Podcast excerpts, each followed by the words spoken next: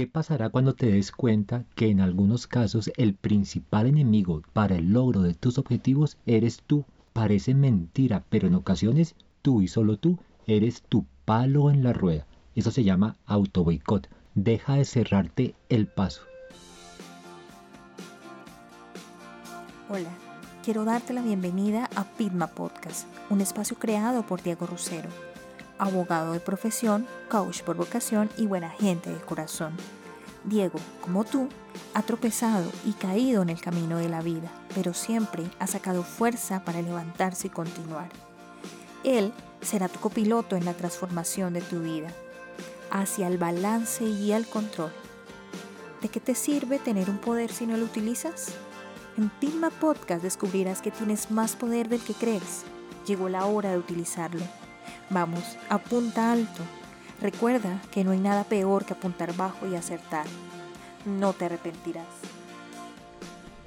Hey, ¿cómo estás? De todo, todo corazón quiero que en tu vida todo marche bien. Y si no, hazme un favor. Detente por un momento. Serénate. Regálate unos minuticos para ti seguro que te lo mereces. Y allí, en ese espacio que creaste para ti, respira hondo. Y piensa en esto. Pilas con lo que te voy a decir dentro de ti, ya tienes todo para lograr eso que tanto quieres. Solo basta con que hagas unos pequeños ajustes. Quiero agradecer el hecho de que estés aquí. Ese gesto me indica que tu crecimiento personal es una materia muy importante para ti Bravo, bravo porque eso es muy valioso en el caótico mundo actual. Hoy quiero compartirte el episodio número 22 de esta realidad llamada Pigma Podcast. Y como te dije en la intro, no quiero que por nada del mundo esa personita que ves cuando te cepillas los dientes sea el mayor obstáculo en tu camino. Así que ven, adelante, bienvenidos. En nuestra jornada diaria es normal que existan circunstancias externas que puedan llegar a afectar el cumplimiento de tus metas. Es que el camino no es plano, en el camino hay baches, declives, curvas, huecos, etc.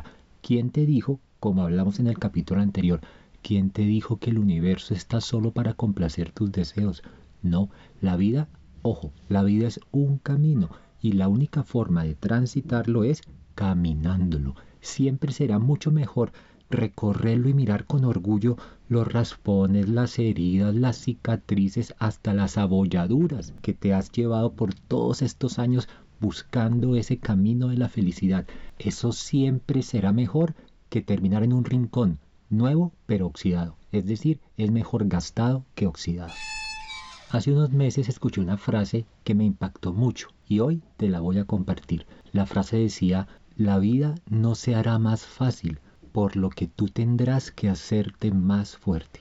¿Qué tal la frase? Y es que para hacerte más fuerte, un paso fundamental es evitar el auto boicot. No te auto boicotees. Y es que muchas veces el gran enemigo de tu felicidad no es la crisis, ni tus limitaciones, ni tus creencias irracionales, ni los accidentes. No. Muchas veces el enemigo de tu felicidad es tu propio boicot el auto boicot y es tal la parálisis que genera ese auto boicot que muchas personas no se atreven ni siquiera a dar el primer paso. Cómo duele ver tanto talento desperdiciado, como dice Alex Rovira, pilas porque el miedo a perder te lleva a perder. Afortunadamente, a lo largo del último siglo, muchos investigadores se han dedicado a estudiar el tema del auto boicot y adivina que encontraron que por lo general dentro de la figura del auto boicot hay estas tres cosas. Lo raro es que son tres cosas tan obvias que no deberían paralizarte, pero sin embargo te paralizan. Lo primero que encontraron debajo del auto boicot es el miedo al éxito. Y eso es totalmente lógico. Ese temor es lógico pues te vas a aventurar por terrenos desconocidos y eso es normal que te genere ansiedad pero pilas porque la única forma de sacudirte es actuando. Como te lo he dicho varias veces, la inacción nunca será un buen plan.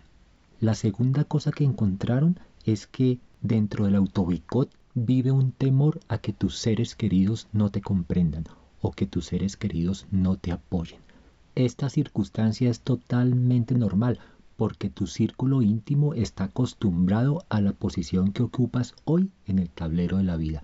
Y entonces, cuando haces un movimiento, cuando haces un cambio, es normal que en ellos también surja una inquietud y de pronto por algún momento dejen de comprenderte o no te entiendan. Pero esta idea en sí no tiene fundamento alguno, pues si esas personas de verdad te quieren, estarán felices por tus éxitos. La tercera cosa que encontraron dentro del autoboicot es esa incomodidad que te da, que nace en ti porque te van a cuestionar, te van a advertir o te van a dar consejos que no pediste. En este caso, recuerda cuando Don Quijote le decía a su amigo Sancho, Sancho nos están ladrando. Eso significa que estamos cabalgando. Puede que pierdas el favor de algunas personas, pero vas a ganar nuevas amistades, vas a generar nuevas alianzas y estas nuevas sinergias van a estar acordes con tu nuevo nivel de conciencia. Así que bienvenidas. Como ves, lo que se encuentra debajo del boicot es totalmente normal y hasta obvio, porque una vez que escojas tu camino, una vez que fijes tus objetivos, tendrás que valerte con tus propios recursos, tendrás que crear tu propio camino y allí en ese momento, en ese dilema, te va a ser de mucha ayuda la enseñanza del doctor Víctor Frankl. Ante las situaciones que te presente la vida, recuerda que tú y solamente tú tendrás siempre la última palabra en cuanto a la forma de elegir tu actitud ante ellas. Ya sabes lo malo que es el autoboicot, ya sabes lo que contiene. Ahora, para que el concepto te quede redondito y puedas aplicarlo en tu vida, voy a contarte una pequeña historia acerca de cómo nació el término. Ubícate a finales del siglo XIX, más exactamente en 1880. Un señor llamado Charles Boycott era el administrador de las fincas de un gran terrateniente en Irlanda.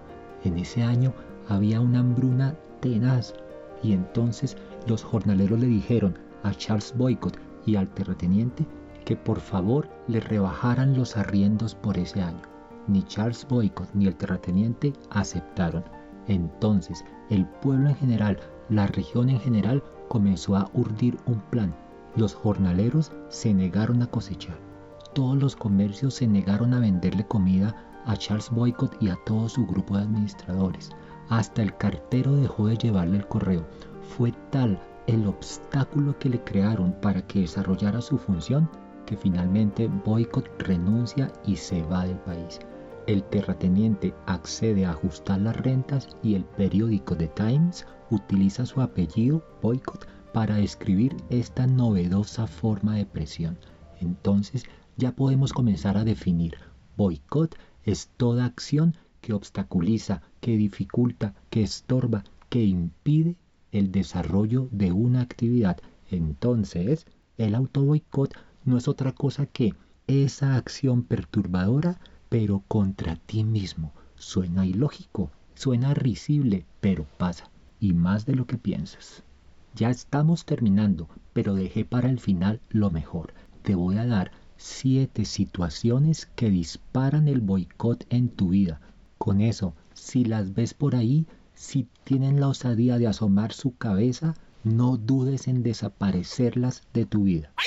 Número uno, deja de ponerte techo. Ya, la vida, llegado el momento, te lo pondrá, pero tú no te pongas techo. Recuerda, apunta alto. 2. Incomódate un poco de vez en cuando. No seas conservador con tu propio crecimiento. Si no quieres estancarte, tienes que salir de tu zona de confort.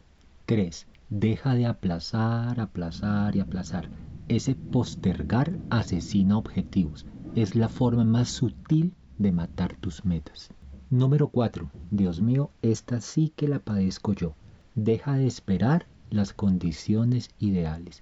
La oportunidad perfecta nunca va a llegar. La oportunidad perfecta ya está aquí. ¿Sabes por qué? Porque eres tú quien la crea. Si sacar adelante tus objetivos depende al 100% de factores externos, estás en la olla, estamos en la olla pues va a ser muy difícil controlar cosas incontrolables. Y el mundo exterior y todo lo que pasa en él no lo podemos controlar. 5. Enfócate, no te disperses, menos es más. Más que gestionar tu tiempo, debes gestionar tu concentración, una cosa tras otra, como dicen los italianos, piano piano si va lontano, es decir, pasito a pasito se llega muy lejos. 6. No improvises. Eso de no tener ningún plan para lograr lo que quieres es una de las formas más fáciles de fracasar. Planificar no te asegura el éxito, pero no planificar sí en gran porcentaje te va a asegurar el fracaso. Y 7. Por favor, prioriza. Esa confusión respecto al paso que sigue, respecto a lo que debe ir primero, es otra forma de no llegar a la meta.